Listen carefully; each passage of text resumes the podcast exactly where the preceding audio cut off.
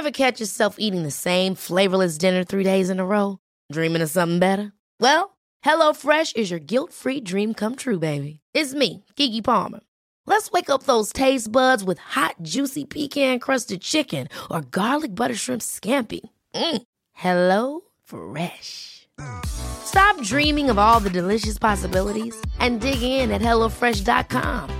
Let's get this dinner party started.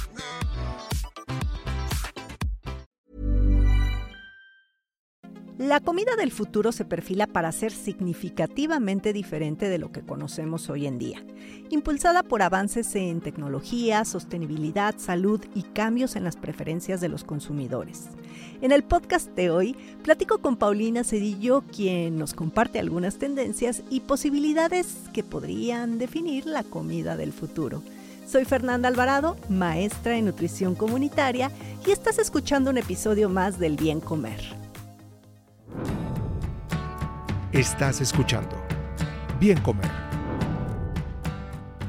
Si bien las tendencias alimentarias están en constante evolución debido a una combinación de factores como la tecnología, la conciencia alimentaria, las preferencias de los consumidores y los avances en investigación de los alimentos, hoy en día, por muchas situaciones, la manera en que nos alimentamos tendrá que ser distinta a como lo hemos hecho en las últimas décadas y no solo por cuestiones de salud, también medioambientales.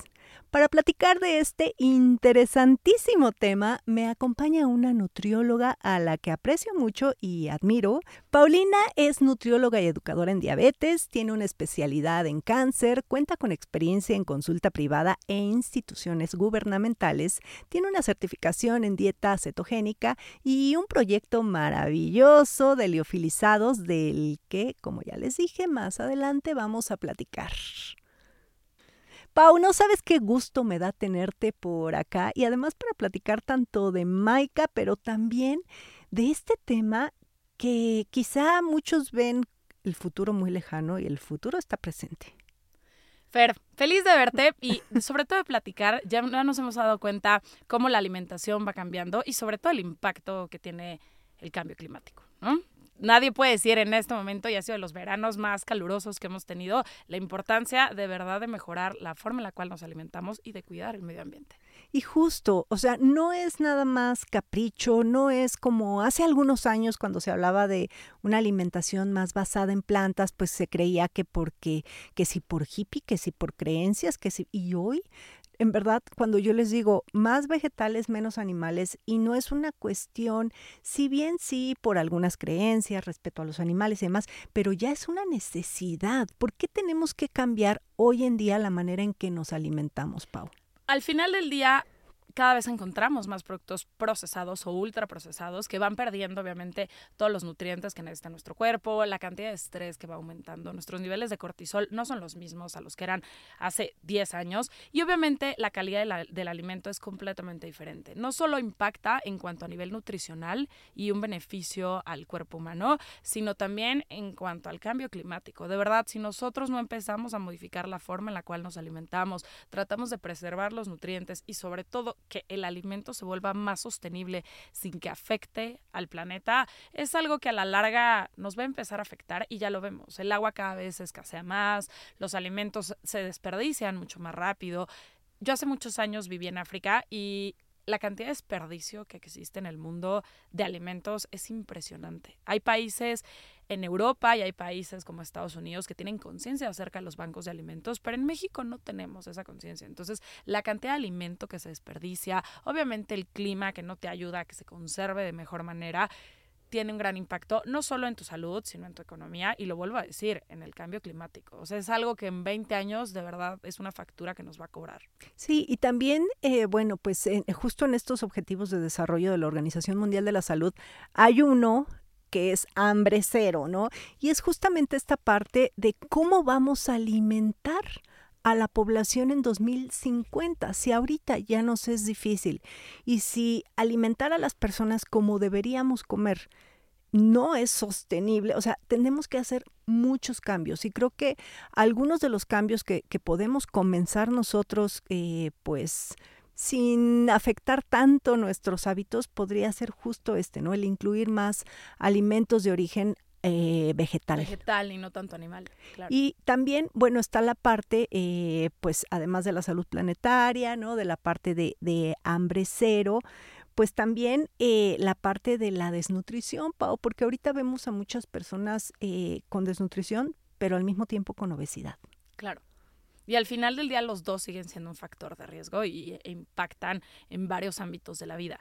Creo que sobre todo es tener conciencia, lo que tú mencionas, ¿no? Más vegetales, menos animales y mucho de lo que pasa es la gente no sabe cómo utilizarlo, cómo prepararlo, consideran que es bastante caro puede utilizar y creo que el mejor ejemplo es nuestra cultura. Nuestra base de la alimentación es la tortilla y el maíz. Y cuando nosotros mezclamos una leguminosa con un cereal, la cantidad de proteína es bastante biodisponible. Creo que enseñarle a la gente cómo utilizar más vegetales, los de temporada, que a veces la gente ni siquiera tiene esa información y no sabe que hay verduras y frutas diseñadas justo para esa época estacional, que además son mucho más baratas y que están específico porque tienen determinadas vitaminas que te van a ayudar justo en ese momento. Y hablando un poquito de la comida del futuro, ¿cuál consideras tú que serán los ingredientes estrella, los ingredientes clave? Creo que los insectos. Creo que los insectos es parte eh, de la cantidad de proteína que tú puedes incluir. Es muy fácil reproducirlos y mucho de lo que la gente le tiene miedo es el sabor, cómo incluirlos. En México la verdad lo consumimos bastante, ¿no? Yo hace muchos años fui a Tailandia y me acuerdo que me decían como, ay, ¿quieres probar el alacrán? ¿Y quieres probar no sé qué?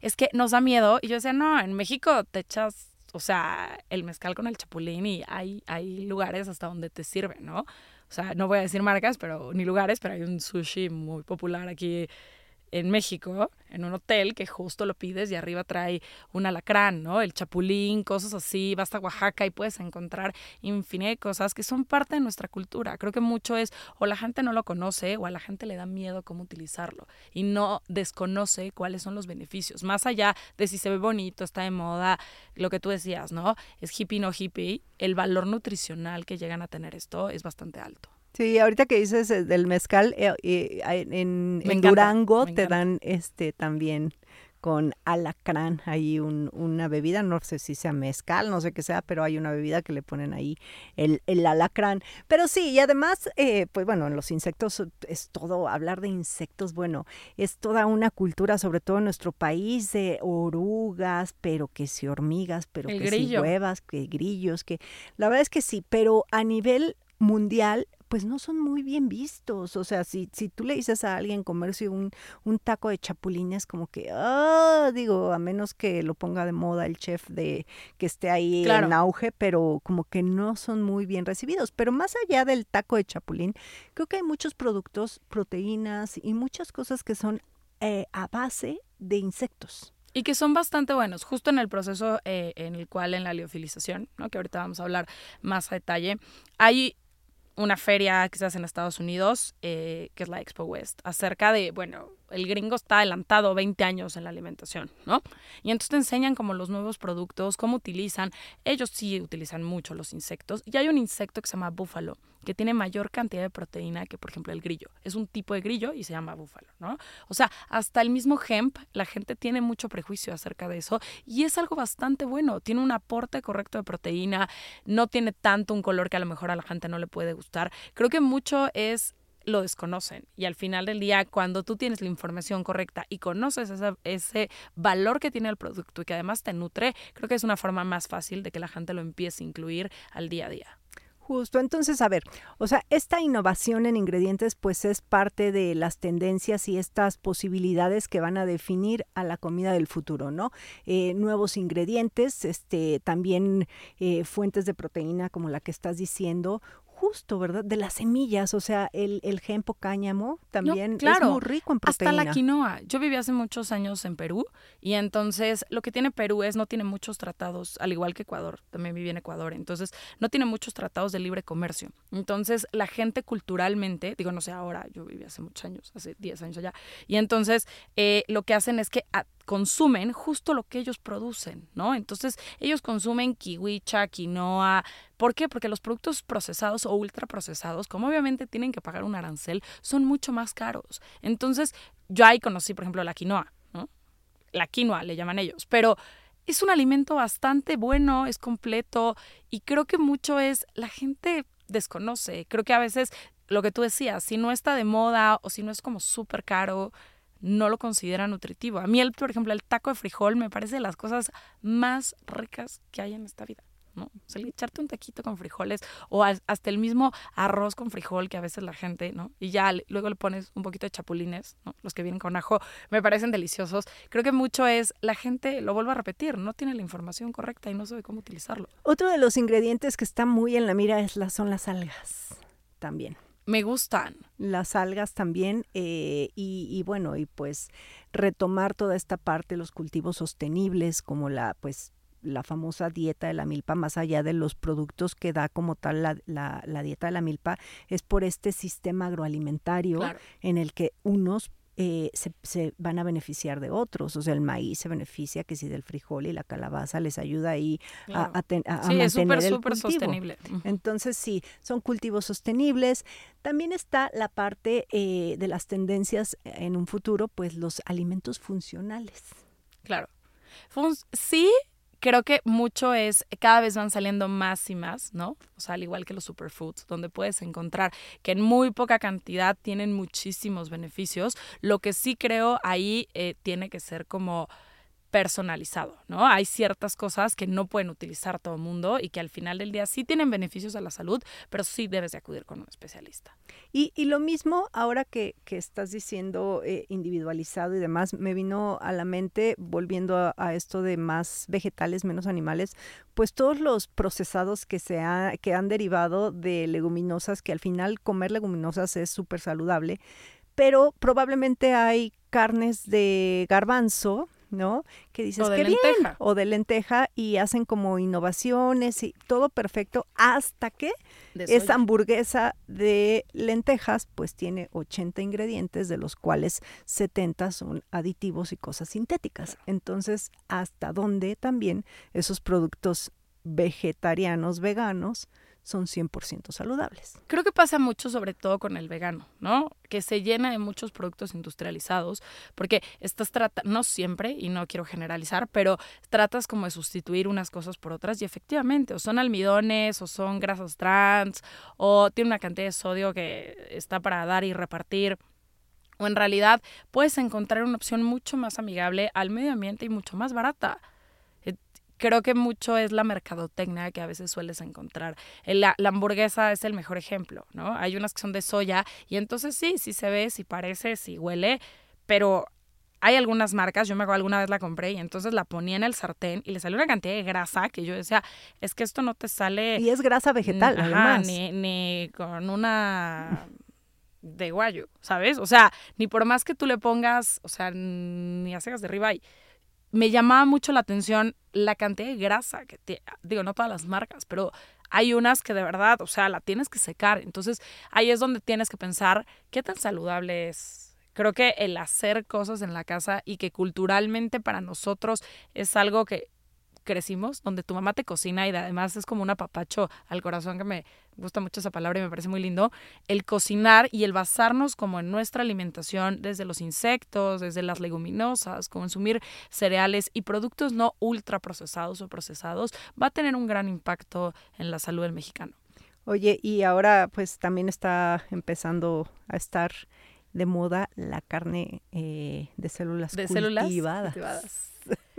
Me gusta, todavía tengo ahí como mi discrepancia a ver si realmente sale, ¿no?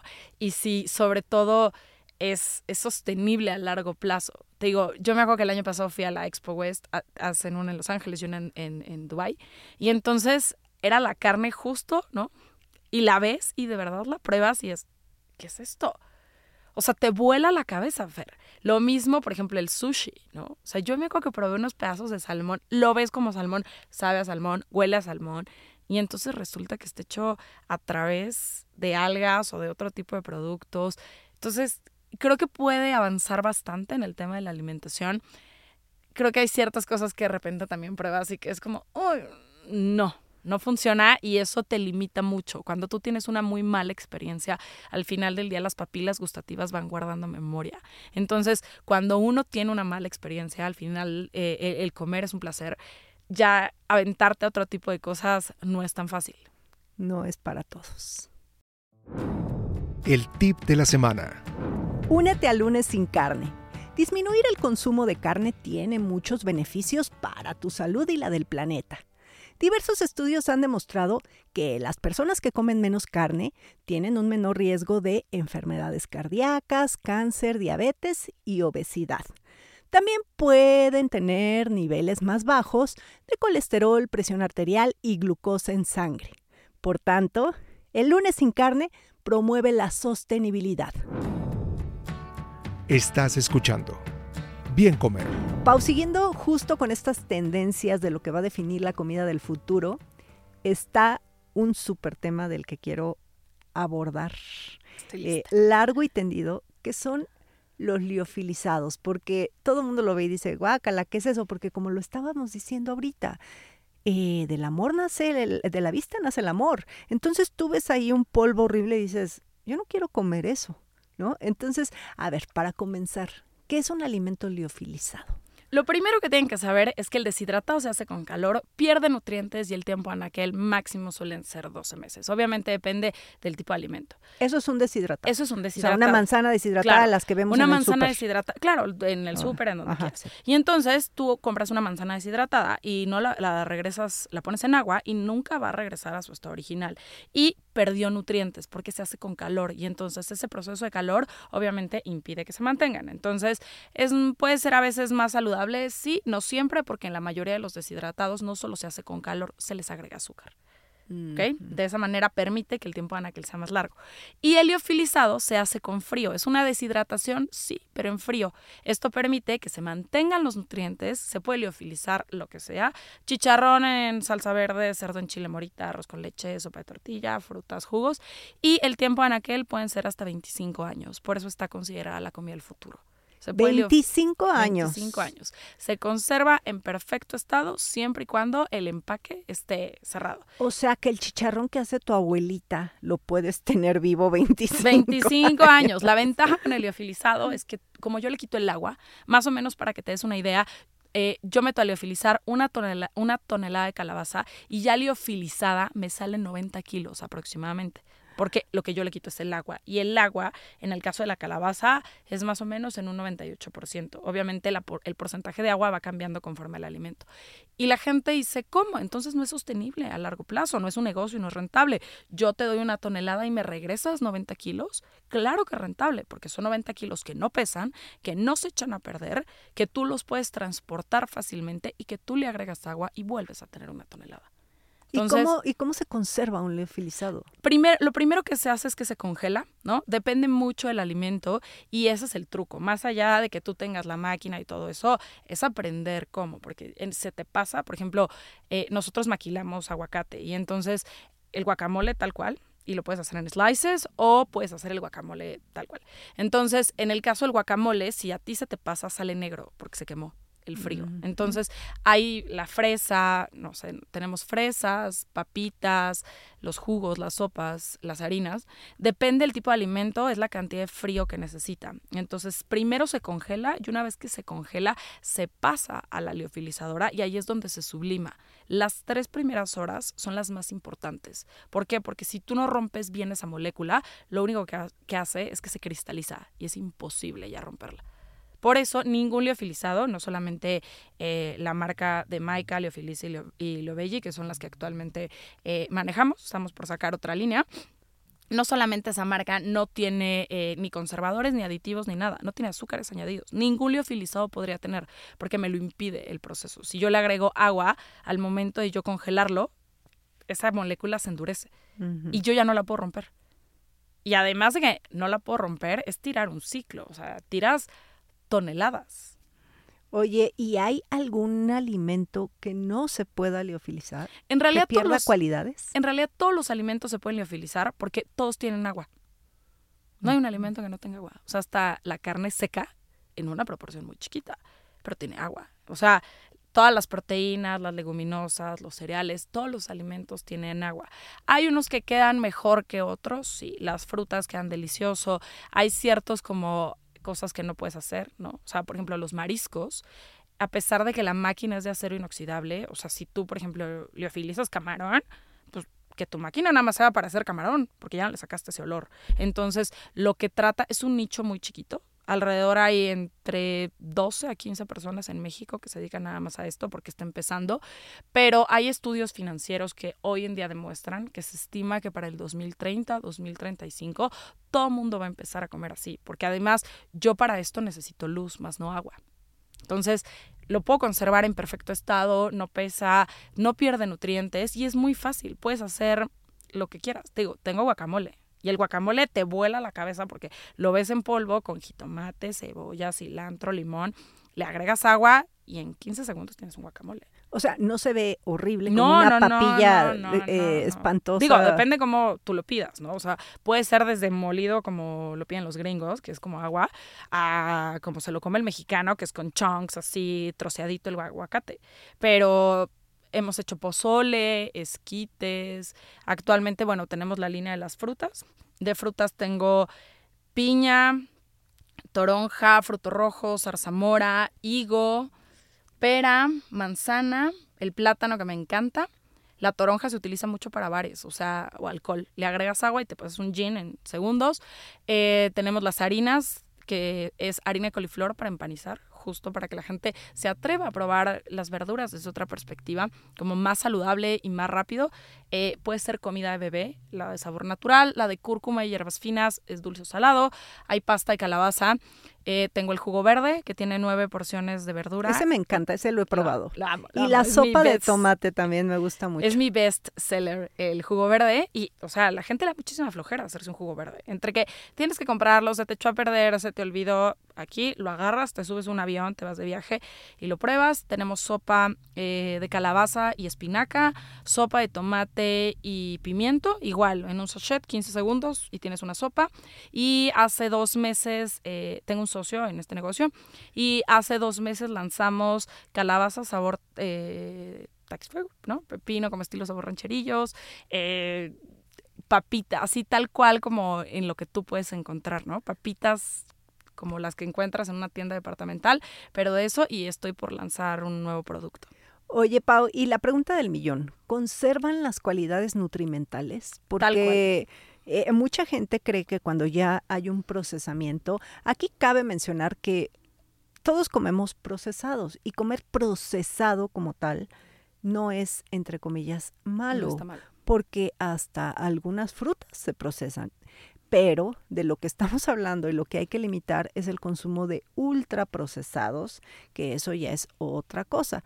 Entonces, este alimento procesado suele tener eh, eh, la creencia, llámese cuando tú abres una lata de verduras, mucha gente cree que el abrir una lata de verduras pues ya tiene menos nutrientes, que es, eh, siempre ponemos esa palabra malo, ¿no? ¿Por qué? Porque te facilita la vida cuando en realidad las verduras congeladas y las verduras enlatadas aportan los mismos nutrimentos que las frescas. Entonces, en la parte del leofilizado, tiene las mismas vitaminas, las mismas cualidades nutrimentales. En la parte del liofilizado no pierde absolutamente nada porque pasa por un proceso de frío. Y lo único, el siguiente es donde se sublima y le quito el agua. Entonces, digo, a diferencia del deshidratado, porque es más fácil como que la gente lo entienda, y es lo que nos ha pasado mucho, cuando, sí es un poco más elevado el costo. Y entonces cuando toda la gente le explicas que es un alimento liofilizado, te dicen, ¿cómo? ¿Pero es deshidratado? No, es liofilizado, es muy diferente. Como el, el que poco a poco la gente entienda en México es, es, ha sido un poco difícil. En Europa ya se vende mucho, en Estados Unidos la competencia es altísima, venden líneas para la gente que hace hike, ¿no? Está la gente que va al espacio, o sea, heliofilizado es la comida de los astronautas. La gente que va al espacio come de esa manera. O sea, pues real está considerada la comida del espacio. También ha sido como ese claim, ¿no? En algún momento hicimos parte de los estudios de mercado y entonces nos pusimos en un bazar. Digo, nunca ha sido el target, ¿no? Hoy se venden en retails y así, pero era como a la gente le decías, ah, comida astronauta. Y me acuerdo que la primera sensación era como, Guácala. Guácala. O sea, no, no. lo dejamos de decir. Porque era como, no. O sea, como que se lo imaginaban que, no sé, que ibas a abrir una bolsa y entonces todo te iba a revolver y, y- pues ibas a ver horrible, pero te nutría y así. Y como romper esa barrera a lo nuevo, que era lo que hablábamos desde el principio, no ha sido fácil. ¿No? Sí, justo. Y, y como te decía hace ratito, de la vista nace el amor y la verdad es que a nadie se nos antoja abrir un sobre de un polvo para esperar un producto rico, pero la cosa es que se animen a probarlo eh, y que bueno, al final eh, tienes la posibilidad de sí, ok, voy a hacerme esa sopita deliciosa de jitomate con pimiento que nada más voy a agregar agua, pero probablemente yo le voy a poner unos cubitos de queso extra, entonces voy a tener un plato eh, pues Con proteína. visi- y visiblemente más atractivo, ¿no? Justo hay alguien que me compra, ¿no? Eh, la sopa de tomate y entonces la utiliza como para echárselo a la sopa de verduras. a- o sea, como puedes hacer infinidad de cosas, ¿no? Nunca me lo hubiera imaginado, como que normalmente o, o se sacó para sopita y ella me decía como, no, no, no, o sea, si yo hago el caldillo de los chiles rellenos, pues se lo echo, ¿no? Ajá. Si quiero, o sea, como al caldillo de pollo, al arroz rojo, y yo, ah, wow. Sí, la cosa es, acuérdense, no perder ahí la creatividad, ¿no? Eh, siempre, bueno, la cocina es un gran laboratorio donde todos podemos meternos a experimentar para lograr cosas deliciosas y pues invitarles a que, a que, a que, eh, me- eh, así como los liofilizados, también que metan más insectos y que metan más proteínas de grillos y que metan más algas y lo de la carne cultivada, eso está, eso está veremos porque además todavía no Sí, sí, está mis como muy, muy abierto ese nicho, pero... Pero creo que el atreverse, ¿no? E- El, el sobre todo al final del día, te digo, vamos como evolucionando y, y sí creo que es bien importante empezar a cuidar el planeta. O sea, lo vuelvo a decir, este verano ha sido, ya ni siquiera distingues en qué momento va a empezar la lluvia y qué calor hace.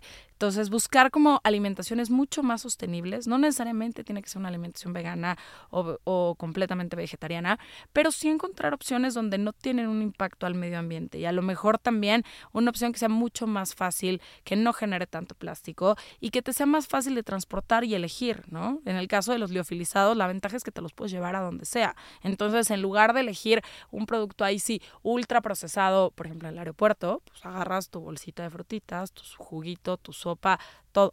Sí, esa es una gran opción. Y ya nomás llevan su yogurt y bueno, ya tienen un Alimento desayuno completo. completo. Derribando mitos. Los camarones de granja son de mala calidad. Falso. Existe la enorme preocupación de que los camarones cultivados en granjas puedan estar contaminados con productos químicos o antibióticos, lo que podría afectar nuestra salud. Sin embargo, las granjas modernas de camarones suelen implementar protocolos rigurosos de bioseguridad para prevenir y controlar enfermedades. Estos cultivos se someten a pruebas y controles de calidad para garantizar su seguridad antes de llegar al mercado. Por tanto, es importante reconocer que la camaronicultura ha evolucionado significativamente en términos de inocuidad y, sobre todo, de sostenibilidad. Estás escuchando. Bien comer. Mi Pau, qué gusto haberte tenido por acá. ¿Dónde te pueden encontrar? ¿Dónde está toda esta información de leofilizados si los quieren comprar? Cuéntanos. Nos pueden encontrar, eh, bueno, tenemos página de internet, estamos como Leofilisa, Leobelli y Maika. Me pueden encontrar en mis redes sociales como tu nutrióloga en México y ya vendemos en diferentes retails, desde supermercados hasta farmacias. Entonces, toda la información la pueden encontrar principalmente en tu nutrióloga en México, ahí me pueden encontrar. Ahí está en Instagram. Y la verdad es que felicidades, Pau, porque es una emprendedora eh, y el ejemplo de muchas mujeres de ver cómo podemos romperla y lo podemos hacer. Muchas Síganla gracias. por ahí en Instagram. Y bueno, pues ya saben que a mí me encuentran en todas las redes sociales como Bien Comer. Gracias, Pau. Muchas gracias a ti, Per.